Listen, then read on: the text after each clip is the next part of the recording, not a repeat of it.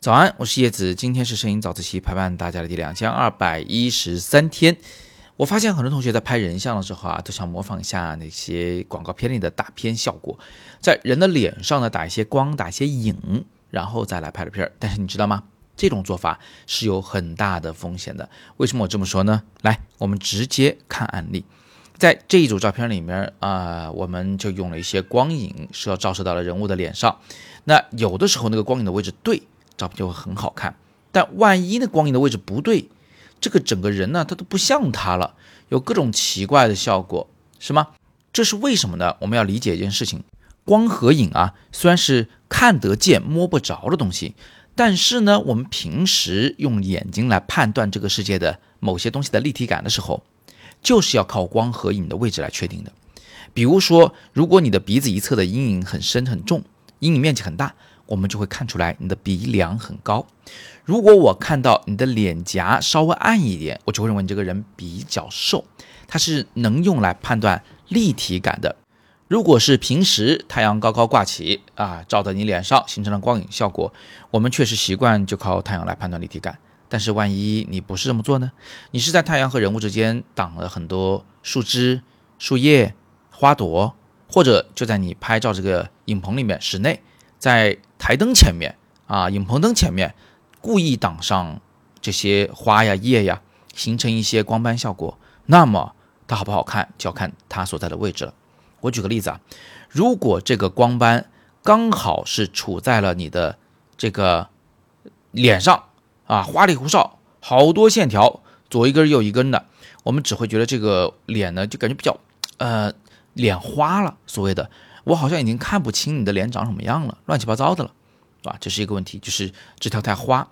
但如果它刚好有两个影子挡在你的左右脸颊上，只有中间的脸是亮的，我们就会觉得你这个人有点尖嘴猴腮，像个小猩猩、小猴子一样了啊，这效果也不好，也是一个负面的这个情况。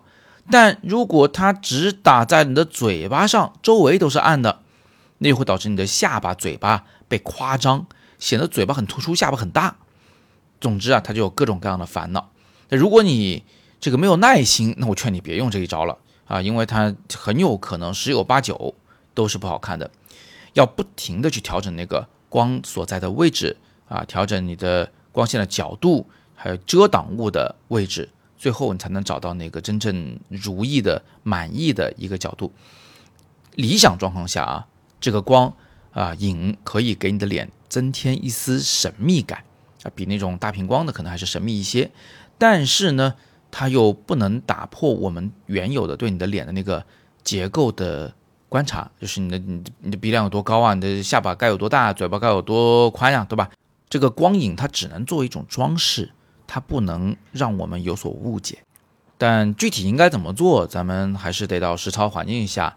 来视具体情况而定。如果你是在追问我说有什么规律没有，我只能告诉你两个规律：第一，就是它的光影效果，那些黑线条、白线条不能太多太乱，导致我的脸很花，最好整体一点；第二，两只眼睛至少要有一只没有被放在影子里，它要是亮的，要是能够看得见的。不过这个话一说完，我就有点后悔了哈。